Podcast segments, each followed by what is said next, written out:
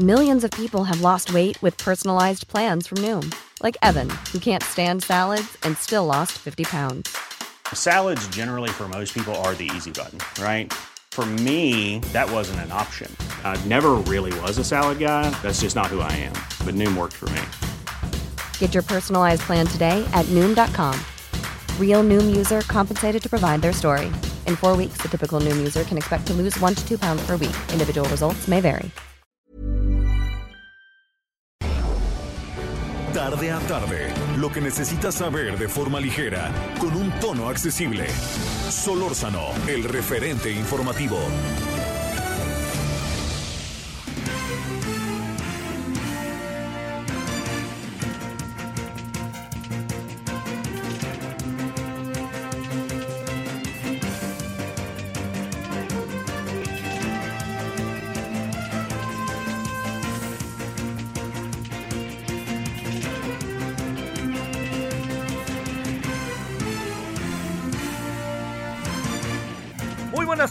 Tardes, aquí andamos como todos los días, pero de las 17 a las 18 horas, ya no de las 16 a las 18 horas. Yo le agradezco que nos acompañe, que esté con nosotros, eh, que estemos este, juntos, ojalá por ahí ande, ojalá este, siga aquí con nosotros entre 17 y 18 horas en la hora del centro. Bueno. Eh, a ver, déjeme plantearle, hay varios asuntos eh, ahí que están fuertes, lo del Golfo de México, lo de la plataforma petrolera es delicadísimo, ha hecho que el mundo voltee a ver para acá, eh, que energías fósiles, energías limpias, ahí está el tema, eh. Y luego también yo creo que se ha dado una, se, se, se ha dado, a ver, eh, la detención de Luis Cárdenas Palomino, que ya sé que está enterado usted, es una detención importante, ¿no? Porque es un hombre que estaba muy cercano al señor Genaro García Luna. Y pues en el fondo es voltear a ver, si le soy sincero, es voltear a ver qué anda pasando también con el señor Calderón, que ha de haber hecho, mmm, no digo si gulp, pero sí hizo, mmm, volteó a ver. Bueno, esa es una. Eh, y hay otros temas que andan por ahí, ¿no? Eh, digamos, el, el gran tema de la seguridad que no cambia. Me digan lo que me digan, no cambia. O sea, yo entiendo y el presidente podrá decir que tiene otros datos, pero, pero aquí lo hemos dicho la semana pasada, una y otra vez, hay, hay cosas que están entre nosotros que son profundamente serias y que no han cambiado. No han cambiado, o sea, no, no es, no es un asunto de que, de que yo, yo sí, yo no, así de fácil, no han cambiado. Entonces, eso eh, le quiero decir que es eh, lo primero que tendríamos que, considerar. El tema de la seguridad ha cambiado poco.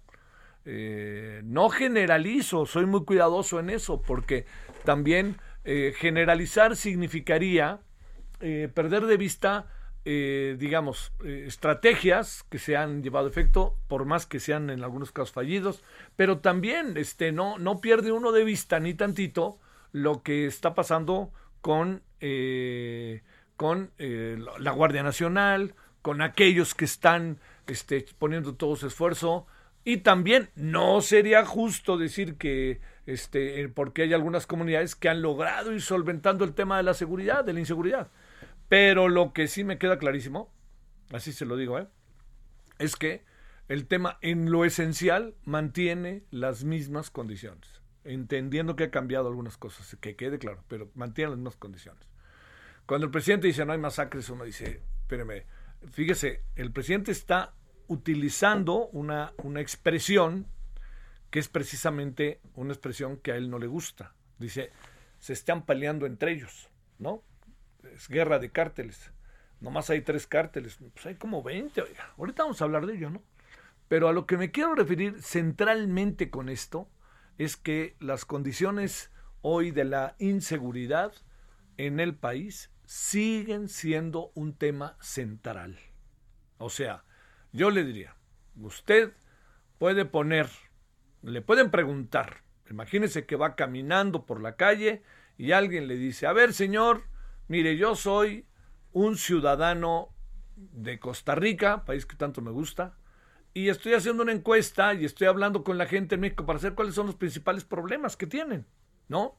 Este, y antes de que yo le diga cuáles son mis principales, los principales problemas, yo le puedo decir cuáles son los míos, que también tenemos muchos problemas. Entonces, ¿cuáles son sus principales problemas? Y entonces seguramente ese mexicano, mexicana, dirá, mire, traemos problemas con seguridad, traemos problemas con la economía y traemos problemas eh, en el empleo, ¿no? Que ahí andamos. Y por supuesto los de salud. Pero yo le puedo casi asegurar que de 10 personas que les pregunten sobre el tema, 8, quizá hasta 7, y estoy exagerando, van a acabar diciendo que uno de los principales problemas es el problema de la seguridad. Entonces, no hemos dado el paso. Oiga, y queda clarísimo, para dar el paso uno requiere pero tiempo y tiempo, no, no más o menos, mucho tiempo, o sea, casi que generaciones. La clave del asunto está en si estamos en la dirección para eso. Ese es el gran tema. El tema no es el, el aquí y ahora, pues, es muy difícil de resolver, ¿no? Pero el problema está en sí, estamos dirigiéndonos, para decírselo claro, al lugar en que resolvamos el problema o estamos dirigiéndonos a meternos en más problemas o a no resolver los problemas o a administrar los problemas, que acaba siendo lo mismo que no resolverlos. ¿eh? Uno puede administrarlos, pero las formas en que el, el presidente se expresa, la impresión, cuando dice tengo otros datos, pues es que, digo, yo lo entiendo, pero le voy a decir, tiene otros datos, pero vea usted cuando el presidente dice, no hay masacres, las cosas, yo tengo otros datos y esto ha mejorado. Y, y se le olvida, bueno, no se le olvida, él, él tiene su impresión de las cosas y él está convencido de lo que él dice, pero el problema está pues en, pues en diferentes áreas. Y no se acaba por resolver y no se acaba dirigiendo la estrategia donde se debe. Mire, yo, yo he platicado con muchos integrantes del, del soldados y Guardia Nacional, así que platicamos, voy a cosas, platico con ellos si me los encuentro, y también platico con mucha gente con fuera de la, de la ciudad, ¿no? Y créame que esto que le estoy diciendo es una especie de constante.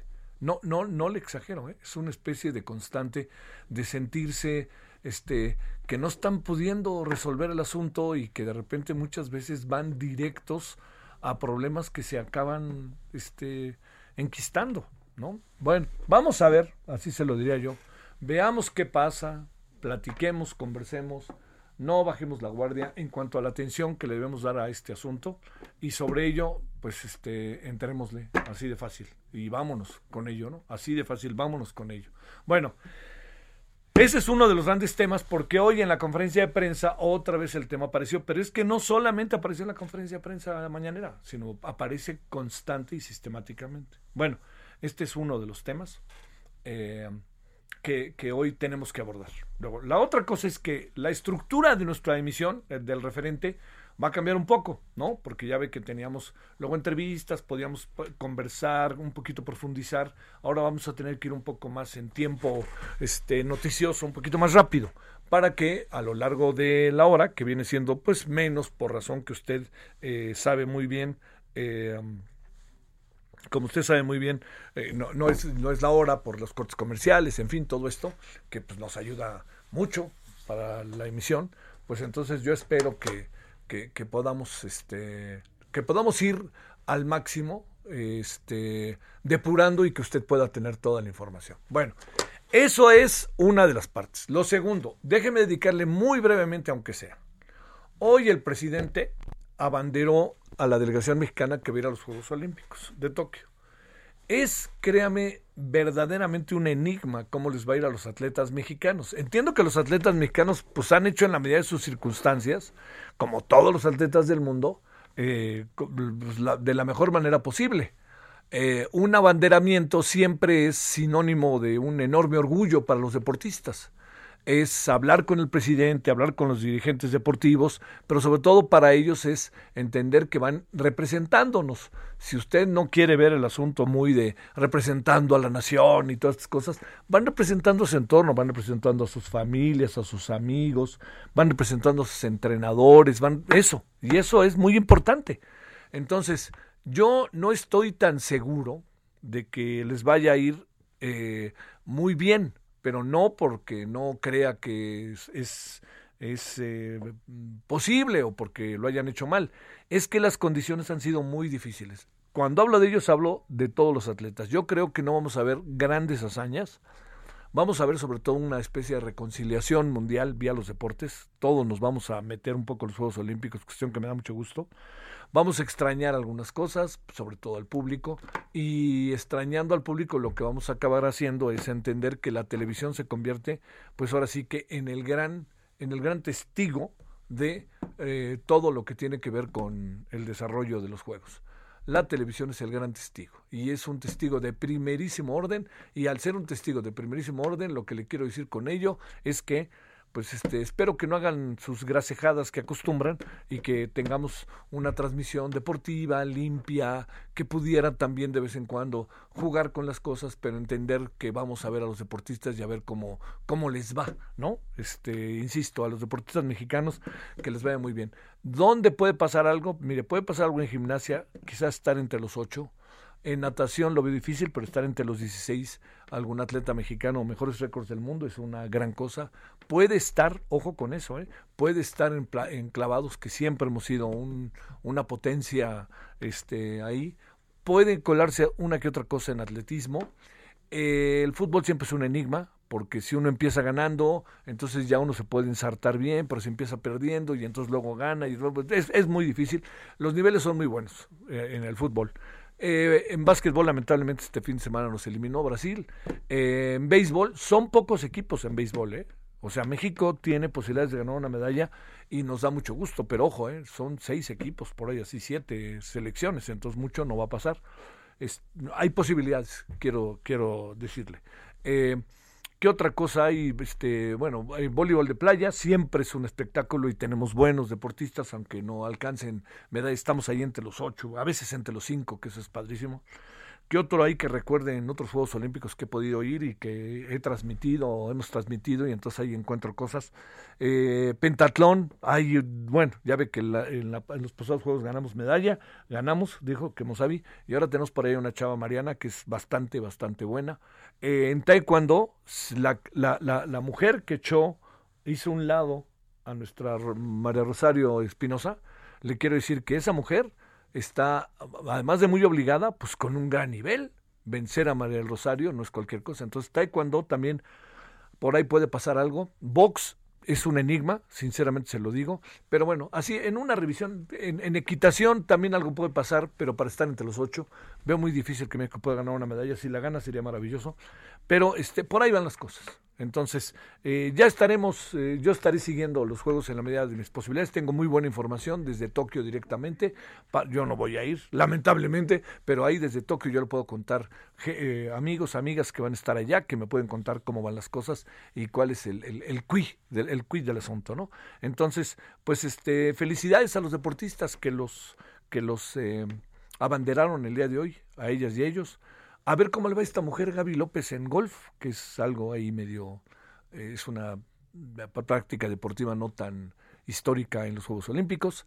En tenis, pues ni asomarse, ¿no? Y este, no va Nadal, pero va Djokovic y va Federer, así que con eso tiras ese trompo a la uña. Este, y en dobles, pues Santiago González, no sé con quién pudiera ir Santiago para que le pudiera ayudar, no sé si ya está calificado o no. Entonces, bueno, todo lo que, lo que le he planteado, eh, muy de carrera, que quede claro, ahí está. Y también yo soy de la idea que después de todo esto, sería bueno hacer, hacer un balance y pasar, yo diría, por el juicio, análisis, investigación de lo que se hizo. Y qué se pudo hacer, si se pudo hacer más o no se pudo hacer más. ¿Qué se hizo? Este, ¿Dónde estuvieron los principales fallos? Y en eso le voy a decir quiénes están los propios deportistas, que ellos nos cuenten cómo les fue, los entrenadores, los, este, fíjese, en los Juegos Panamericanos y en los Juegos eh, Centroamericanos y el Caribe, algo que fue muy importante que este gobierno no quiso es fueron, fueron con ellos psicólogos. Los psicólogos son muy importantes en el deporte, por más que digan, no, no, hombre, claro, espérenme, el, estado de ánimo de un deportista es fundamental para, para poder este, conseguir una medalla. Entonces, bueno, eso que le cuento, y, y también los dirigentes, los dirigentes de la CONADE y los dirigentes del Comité Olímpico Mexicano. Que quede clarísimo, ¿eh? No solo unos, los dos. Ojo con eso. Bueno, aquí andamos agradeciéndole, hoy con menos tiempo, pero con el mismo ánimo, 17-14 en la hora del centro. Solórzano, el referente informativo.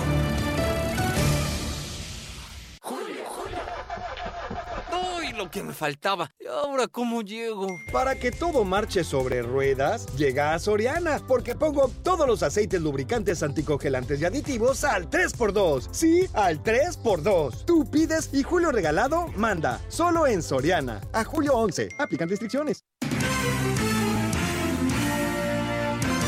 Esperamos sus comentarios y opiniones en Twitter.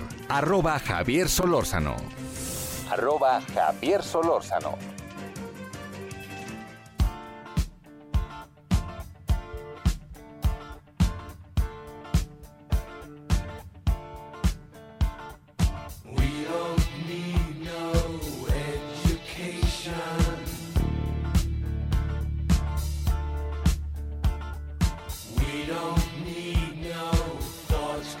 wrong.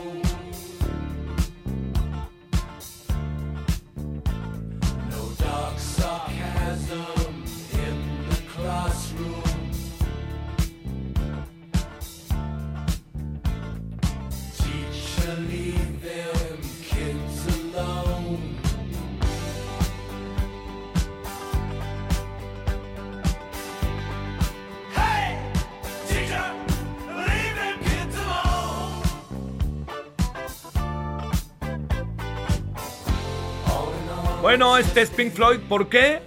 Porque el 5 de julio de 1964 se echó a andar esta famosísima banda inglesa que se llama ni más menos que Pink Floyd. Y esto es la muy famosa, con una gran cantidad de interpretaciones de esta canción, que se llama Another Brick in the Wall, ¿no? Otro ladrillo en la pared. Así que, a ver qué le parece. Ya sé que la, muy probablemente la puede conocer. 17 y 16 en la hora del centro.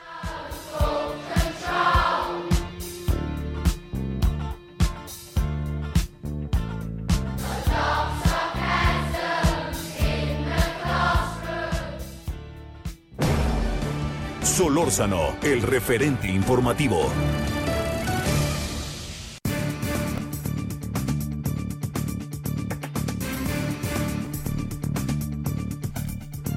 ¿Qué pasó ahí en eh, el ducto marino de Pemex? ¿Cómo se delimitan las responsabilidades? Técnicamente, ¿qué sucedió?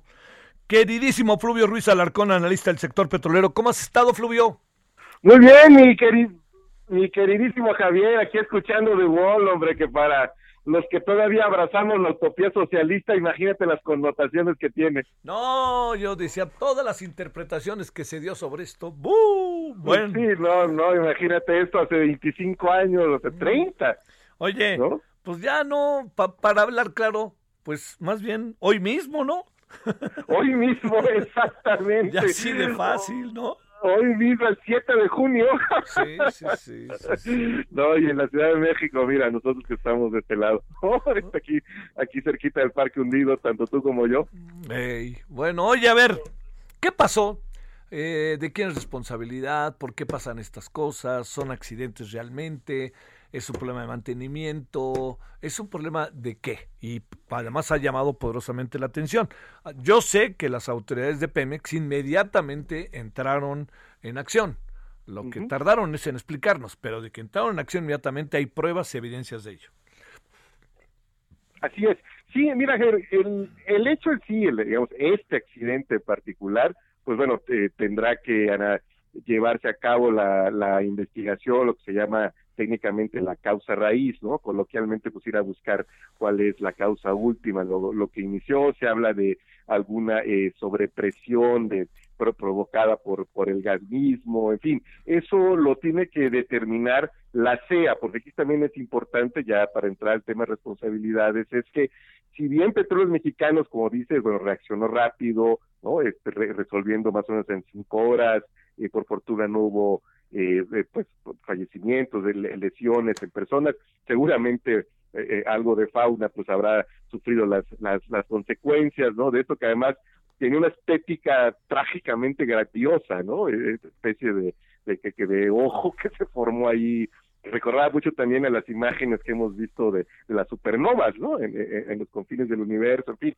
estéticamente era muy atractiva, ¿no? Trágicamente atractiva, pero muy atractiva. Entonces, pero bueno, digamos, este, eh, de, la, el dictamen último pues es, es, responsabilidad de la CEA, de la Agencia de Seguridad, Energía y Ambiente, cuyo acrónimo que los platicaba antes nunca me ha gustado, no suena más como a Programa Municipal de Limpia Pública, pero bueno, es el acrónimo que le pusieron, es la agencia responsable de la seguridad industrial y la protección ambiental de todo eh, de toda la industria petrolera con excepción de la industria petroquímica que esa sigue por alguna cosa rara no se quitó de la jurisdicción de la Secretaría del Trabajo no esas son las cosas que habría que revisar. Pero bueno ese dictamen lo tiene que dar la CEA independientemente de que Pemex internamente por supuesto yo imagino estoy seguro hará las investigaciones pertinentes sobre todo para pues prevenir y revisar que toda la infraestructura eh, eh, de distribución de transporte pues esté en buen estado, en particular estos ductos que son eh, submarinos, ¿no? Entonces, creo que sí es importante que, que se sepa qué es lo que ocurrió y también ponerlo en el contexto, mi querido Javier, pues hemos visto accidentes, por fortuna que han sido más espectaculares y graves en términos industriales, económicos que personales, pero sí desde Salina Cruz, en Pajaritos, en Minatitlán, ¿no? Como que han sido eh, accidentes que hacen dudar, yo, yo no me atrevería a afirmar que no se le da la importancia suficiente a, a, los, a la inversión en mantenimiento, pero de pronto eh, pues se hacen dudar que ese sea el caso, ¿no? A ver, este, ¿qué, qué, ha habido una reacción en el mundo fuerte, ¿no? Sí, claro. Este, por, a ver, pero te diría, eh, ¿dónde está, cómo decirlo? ¿Dónde está la parte en que Pemex no ha hecho lo que tenía que hacer? Si es que esto que estoy diciendo cabe, Fluvio.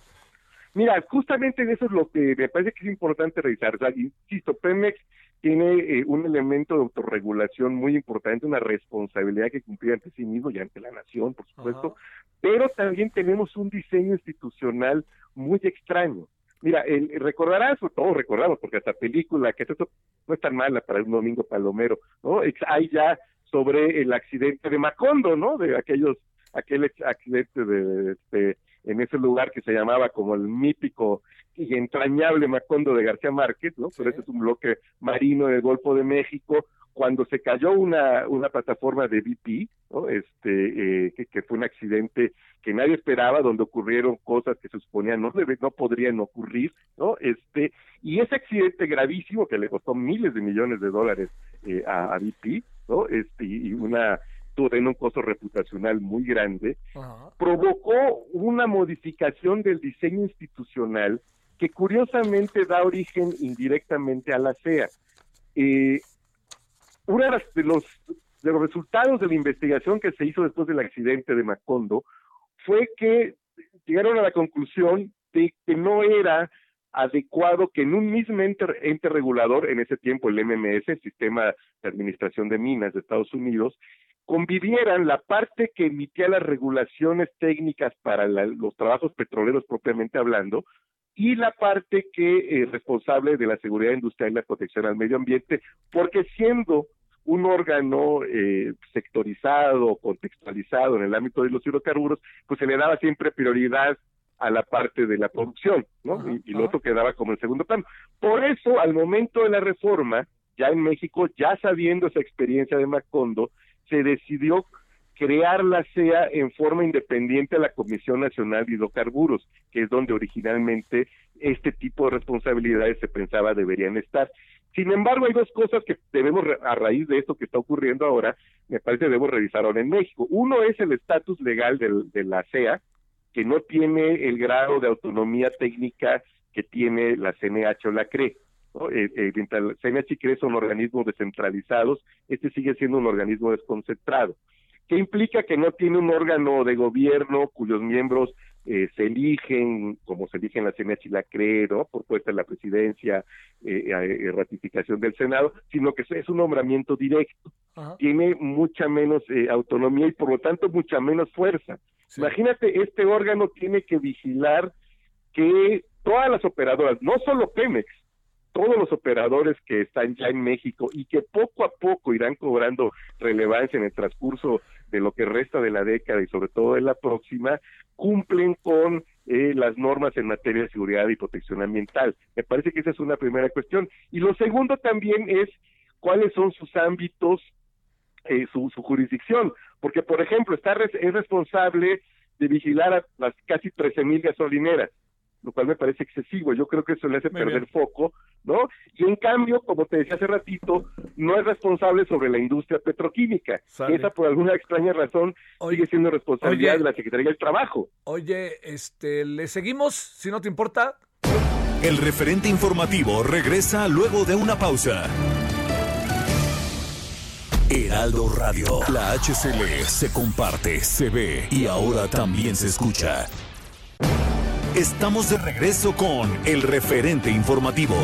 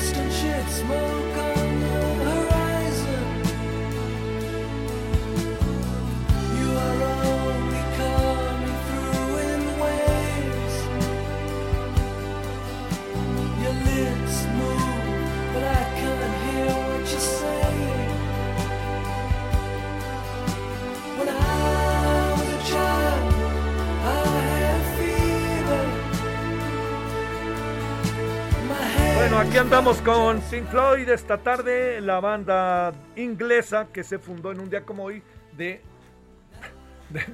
es que andaba, salí tantito y me puse el cubrebocas y ya, me andaba enredando. Bueno, este nació, pero, bueno, no, pero en 1964. Está cumpliendo 57 años. Comfortably, comfortably number, es esto de Pink Floyd. Qué buena. Qué buena banda. A mí sí me gusta mucho, la verdad.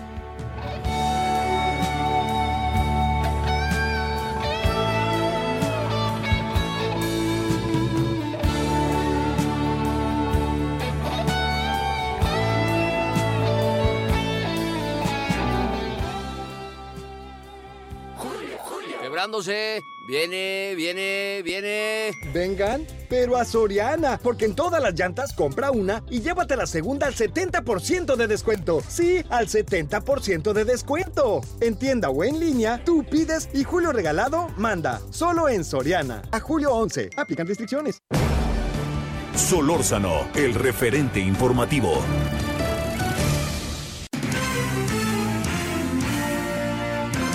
Esperamos sus comentarios y opiniones en Twitter. Arroba Javier Solórzano. Arroba Javier Solórzano.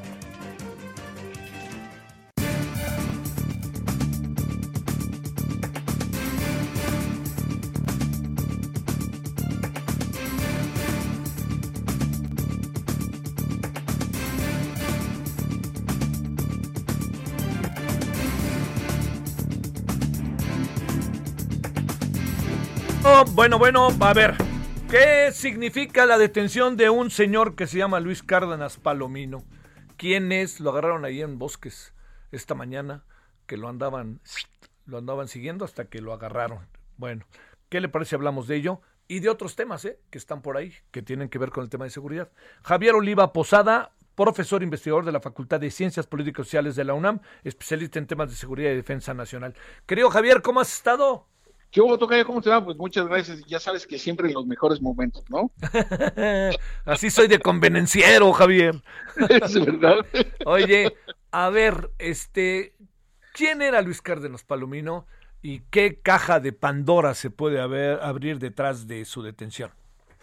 Bueno, indudablemente era una, pues, no, no, no creo que haya desaparecido esa relación estrecha con eh, García Luna y con otros mandos policíacos eh, y de seguridad en los sexenios de Vicente Fox y Felipe Calderón.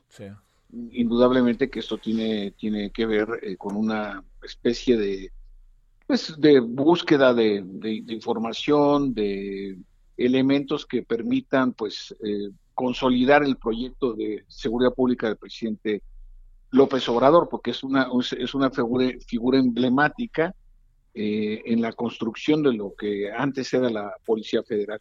Este sería mi primer eh, comentario. Este, eh, la detención que se marca es tortura, pero también se habla de lavado de dinero. a ver, ¿cómo se delimitan estos terrenos? ¿Qué alcanzamos a saber? El famoso caso Florence Cassés, que este, ya se habla de que va a haber ahora sí una audiencia y que podrían llamar al periodista Carlos Loret de Mola. Me sorprende que no llamen a los de TV Azteca, pero van a llamar a, Carlos Loret de Mola, todo indica. A ver, ¿qué vemos de eso, Javier? Bueno, y eh, desde luego que además también esto se inserta en, la, en el nuevo espacio de las entrevistas matutinas del presidente de la República sobre quién, quién las mentiras eh, sí, eh, eh, por, supuesto que se tendrá que revisar algunos, algunos casos, no solamente ese, pero sí me parece que en todo caso el enfoque tendría que estar dado respecto de cómo se procesó y construyó la, Policía Federal, sus actividades, sus objetivos, y no tanto, yo espero, porque es, para una democracia la libertad de expresión pues es, es fundamental, ¿no? Entonces habría, habría que estar pendientes de cómo se construye, cómo se estructuran las eh, acusaciones, sobre todo este, eh, la documentación de la, de la, acusación de tortura, pues cómo se, cómo se, se documenta, ¿no? Porque pues más allá de la eh, animadversión o rivalidad política que se pueda tener con el expresidente Felipe Calderón, exactamente, que son muchos los, los indicios que podemos tener respecto de eh, un distanciamiento muy claro, muy evidente desde la inanición para la iniciativa Mérida, desde lo que significa la creación de la Guardia Nacional y que obedezcan, eh, desde mi punto de vista, a una eh, a un planteamiento estructural respecto de la recuperación de la seguridad pública. Ahora, como, como figura pública, Cárdenas Palomino, pues sabemos que tuvo una trayectoria polémica, pero hasta que no se demuestre eh, alguna, de manera fehaciente, documentada y apegada a derecho su responsabilidad, pues sabremos de, analizar su responsabilidad en determinado tipo de anomalías. Oye, eh, digamos, algo de lo que eh, se puede presuponer, que quede muy claro, Javier, que estamos en un terreno especulativo. Algo que se puede presuponer es que detrás de, de esta detención venga algo, venga qué. Bueno, en el terreno especulativo, pues probablemente, si es que es el caso, el, el, juicio que se le está siguiendo a García Luna en Estados Unidos, donde no se han aportado pruebas consistentes después de casi dos años de detención y el juicio formalmente no ha iniciado, ¿no? Eh, lo cual quiere decir que las eh, pruebas o acusaciones eh, se encuentran en proceso de elaboración. Entonces, eh, me parece que la detención, que también tendría que ver en un momento dado, especulando igual como tú bien lo planteas, quizá tendría que ver también con el proceso de disolución o desaparición de la propia eh, Policía eh, Federal. Entonces, ahora, también hay que recordar que Cárdenas Palomino tiene una relación estrecha con parte de la estructura de seguridad pública del gobierno de Peña Nieto, entonces también podría ser un puente en ese sentido de investigaciones o señalamientos de lo que ocurrió en el sexenio anterior. Sí, claro, ese es ahí. En el sexenio eh, le, incluiría Calderón Peña Nieto, ¿verdad? Exactamente. Sí. Así es. Ahora, eh, Cárdenas Palomino acabó trabajando en, eh, en, en una empresa de seguridad que él hizo, pero no sé por qué me quedé con la idea. ¿Trabajó para Ricardo Salinas Pliego? ¿Te recuerdas de eso o no? ¿O estoy hablando de más? Mm, mira, yo, yo no tendría información sobre ese tema, la verdad, no, no, no tendría elementos, pero lo que sí es que ah, sí hay vasos comunicantes de una administración a otra, entonces quizá en este, en, este contexto y sobre todo eh, en lo que ojalá, esa es mi, mi, expectativa positiva, en una eh, ajuste, una reconfiguración de la política de seguridad pública del presidente López Obrador, pues eh, estos planteamientos pudieran incidir en una revaloración de lo que se ha hecho hasta ahora. Sí, ahora, eh, ¿viste la mañanera de hoy? Eh, no. Bueno, ya ves todo este asunto de un periodista que le planteó al presidente el tema de seguridad y el presidente salió en dos y tres y hasta cuatro ocasiones diciendo que él tiene otros datos y que lo que se busca es tratar de desprestigiar a su gobierno, pero me parece que había observaciones puntuales respecto a temas como masacres, a temas como las familias, etcétera. Eh, el gobierno, te pregunto, eh, ¿está atinando o no está de plano atinando a una política en materia de seguridad?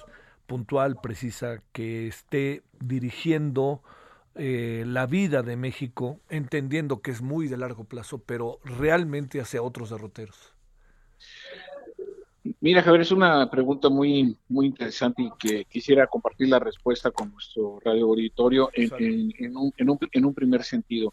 Sí me parece que la entrada de una nueva legislatura, eh, creo que es la número 85, eh, me parece que es el momento para hacer una valoración, ajuste eh, en lo que se refiere a las políticas en materia de seguridad pública. Los gobiernos usualmente, me refiero a los anteriores, no han tenido la disposición para hacer un análisis autocrítico y ajuste. Me parece que dada la inercia y la situación que estamos viviendo en el país, el presidente López Obrador y su partido tienen la posibilidad desde, la Cámara de Diputados y de Senadores de hacer un balance y un ajuste que han sido absolutamente impermeables las administraciones de Enrique Peña Nieto, eh, Felipe Calderón Hinojosa y Vicente Fox para hablar solo del siglo XXI. Entonces, sí, sí, sí me parece que también el otro aspecto, y sabiendo que hubo elecciones, eh, las más concurridas en la historia del país, donde más eh, cargos se han puesto a, a disposición del electorado, Javier, entraron 15 nuevas gobernaturas, ¿eh? Sí, sí, sí. Que es poco menos de la mitad de las representaciones estatales del país. Eh, en eso, en eso, y se, y, se eligieron eh, también los cargos municipales de todo, de toda la nación, a excepción de los estados de Hidalgo y de Coahuila, que tuvieron elecciones en octubre del año pasado, pero todos los congresos se renovaron. Entonces, me parece que sí hay, siempre hay que tener una dosis de optimismo documentada, ¿no? Sí. Eh, hay, las condiciones para hacer una revaloración, un replanteamiento respecto a lo que se ha hecho a, este momento, en donde la Guardia Nacional, que acaba de cumplir su segundo aniversario el 30 de junio pasado, eh, lleva eh, de, alguna manera eh, el protagonismo a nivel de la federación en términos positivos de lo que se tendría que hacer en materia de seguridad pública. Aquí la convocatoria que sería las estructuras locales, las policías municipales y las policías estatales. Pero por ahí no va. Bueno, yo eso, por eso te digo que ojalá y por ahí vaya. Sí, claro, claro. Sí, no, no, no. Yo, yo te ratificaba, Javier, pues por ahí no va. O sea, estamos viniendo desde arriba para resolver los problemas desde abajo y desde abajo se tienen que resolver, o por lo menos es mi impresión en el caso tan, tan delicado, ¿no? Como el tema de la seguridad. No, bueno, eh, eh, a ver, hay, hay tres temas que a mí me parece que están en la agenda nacional e internacional para los próximos meses y años. Uno es el, medio ambiente, es decir, el cambio climático, eh, que es, es, incuestionablemente uno de los temas fundamentales. Si nos pareció difícil el COVID, el cambio climático va a ser un juego de mayores. Eh, el, segundo, evidentemente, tiene que ver con el tema de la seguridad y el tercero, eh, el trabajo. ¿no? Entonces, exactamente, ¿no? Entonces, estamos viendo restaurantes, empresas que han estado cerrando, que han desafortunadamente tenido que prescindir eh, trabajadoras y trabajadores. Eh, sí, sí en este, en este contexto yo no estoy de acuerdo con quienes señalan que el desempleo necesariamente genera eh, cierto tipo de, inseguridad pública. Lo que sí, lo que sí genera es incertidumbre en el futuro. Eso es indudable. Entonces, ante este contexto, sí, eh, ojalá, ¿no? Digo, este deseo de que se reconstituya la, política en materia de seguridad pública y regresando al caso de Cárdenas Palomino, a propósito de cómo se procedió, porque ningún gobierno hace las cosas 100% bien o 100% mal, ¿no? Sí, sí, sí, me parece que hay que hacer, hay que hacer una valoración eh, analítica, eh, sensata, prudente, respecto de lo que sí se debe continuar y aquello que se debe modificar. Sí, sí, sí. Eh, se nos, el, el, presidente, estás, eh, eh, aprecias, Javier, que el presidente esté siendo sensible o es de plano él va con la suya y ese mundo externo que le puede hacer un conjunto de observaciones no, no, no entra en su dinámica. Bueno, mira, es, es, cierto que el presidente ha evidenciado ser eh, ciertamente impermeable a cierto tipo de observaciones, observaciones críticas, pero eh, desafortunadamente la realidad se va a imponer.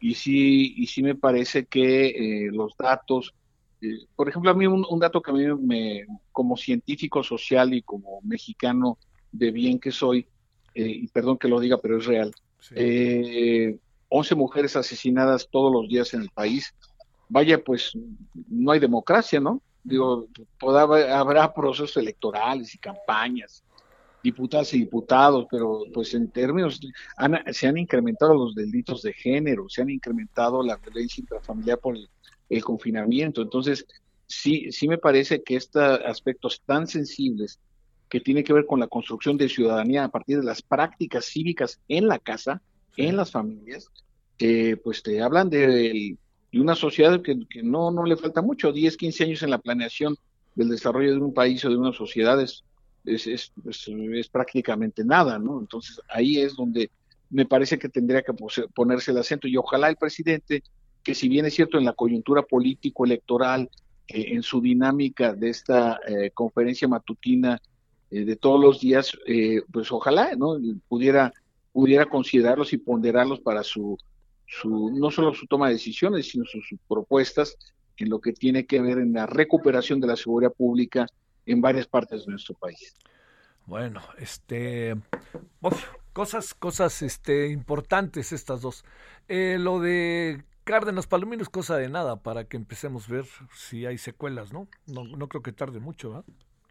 Mm, yo tampoco creo que tarde mucho. Si es una decisión eh, judicial, porque evidentemente había una, una investigación en curso importante eh, y que, insisto, no hay que dejar de, fuera de nuestro análisis, Javier, y con el auditorio lo comparto, no hay que dejar de lado el juicio contra García Luna en los Estados Unidos, indudablemente.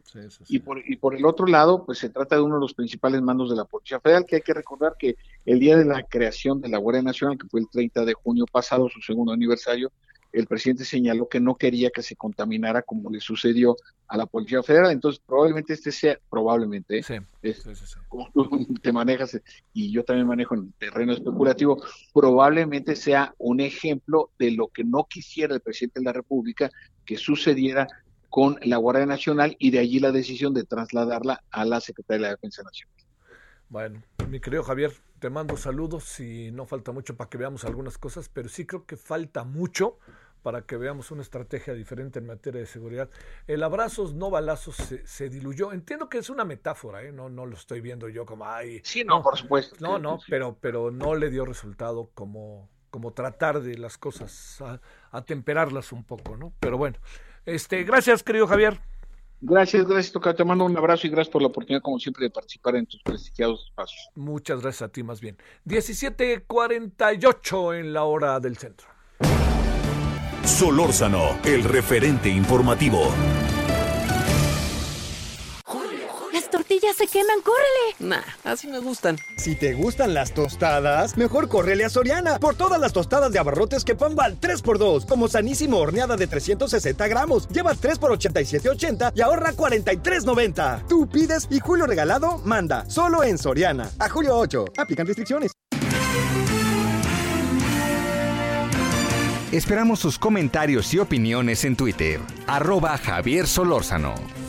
Arroba Javier Solórzano.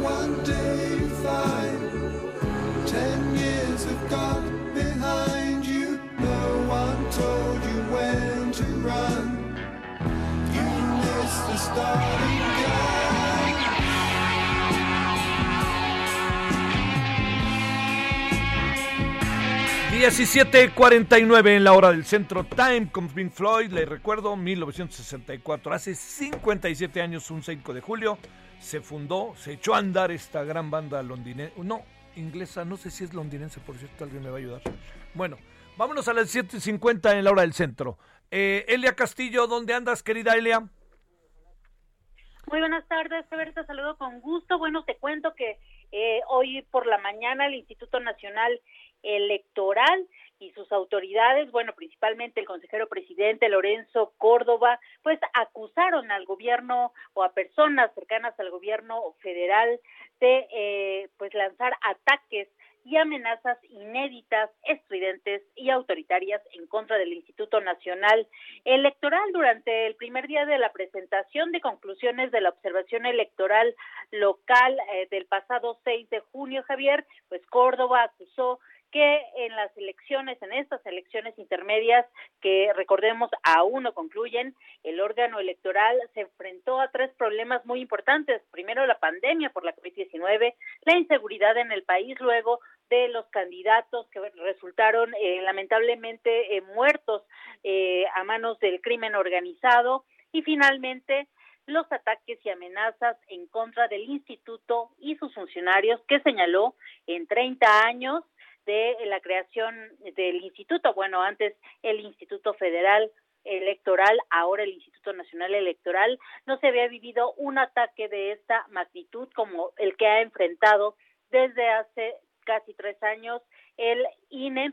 Eh, no, no dio nombres, únicamente señaló que eh, personas ligadas al, al partido en el gobierno y al gobierno federal pues han encabezado estos ataques, estas amenazas, estas descalificaciones, eh, con el propósito de construir una anticipada narrativa de un presunto fraude electoral. Señaló el consejero presidente que, bueno, que esto se acabó luego del éxito que tuvo la organización de estas elecciones intermedias y, bueno, eh, esto ya lo he dicho en otras ocasiones, que esto refrendó la confianza que la ciudadanía tiene justamente en el INE. Esto fue lo que dijo esta mañana el eh, consejero presidente Lorenzo Córdoba en eh, esta reunión que sostuvo para presentar las conclusiones de la observación electoral, Javier. Gracias, Elia. Buenas tardes. Muy buenas tardes. Cerramos en breve, Misael Zavala. Adelante, Misael. En breve, Javier, el presidente Andrés Manuel López Obrador calificó como cínicos a los integrantes de la Alianza Va por México, conformada por el PAN, PRI, PRD, ya que estos partidos acudirán a la Organización de Estados Americanos a interponer denuncias por la violencia en las elecciones del 6 de junio. Durante su conferencia de prensa mañanera, el presidente nacional señaló como unos caraduras a los opositores, ya que los acusó de ser ellos los causantes de la crisis de inseguridad en México. Incluso sacó a colación la indagatoria en Estados Unidos que pesa sobre el exsecretario de Seguridad Pública en el sexenio de Felipe Calderón, Genaro García Luna. En otro tema, Javier, al dar a conocer los nombres de varios funcionarios públicos que simpatizan con Morena que pueden sustituirlo. El presidente López Obrador reiteró que habrá relevo generacional en la presidencia de la República y en este sentido nombró pues tanto a la jefa de gobierno Claudia Sheinbaum, al canciller Marcelo Ebrard, también a Juan Ramón de la Fuente, también a Esteban Moctezón Barragán y las secretarias Tatiana Cloutier y eh. En esta ocasión el presidente tampoco nombró a Ricardo Monreal como uno de los posibles presidenciables y ya finalmente Javier cuestionado sobre la detención hoy de Luis Cárdenas Palomino, el presidente López Obrador sostuvo que se, esto se debe a que era el segundo al mando de Genaro García Luna y la detención se da porque ya no hay impunes, eh, ya no hay impunidad, ya no hay, ya no existe impunidad en el país y mucho menos en este gobierno. Javier, hasta aquí el reporte. Bueno, este, eh, bueno, veremos qué viene con lo de Cárdenas Palomino. Hace rato platicábamos. Querido Misael, gracias. Buenas tardes. Gracias, Javier. Buenas tardes. Bueno, así estuvo la mañanera hoy que ya sabe. También hubo ahí, por cierto, ¿no? Un buen tome y daca con un periodista de Univisión, que es este Jorge Ramos, y ahí planteó el asunto. Se dio, pues el presidente le dijo que tiene otros datos respecto a ciertas informaciones que diría yo tenían buenos motivos para ser contestada más allá de los tengo otros datos, ¿no? Pero bueno. Oiga, ya nos vamos, le recuerdo, estamos ahora entre 17 y 18 horas. Tenemos ahora una hora nada más, estamos de 17 a 18. Yo espero que nos acompañe todos los días. Estamos de lunes a viernes, pero estamos hoy a las 21 horas en hora del centro. Temas para esta noche, el tema de Pemex y del, ¿no? del este colapso ahí en el Golfo de una este, plataforma. Y también tema importante, pues tiene que ver el tema seguridad, eh, Cárdenas Palomino, en fin, todo esto, ¿no? Bueno, al ratito le espero, todavía hay tarde. Adiós. Hasta aquí, Solórzano, el referente informativo.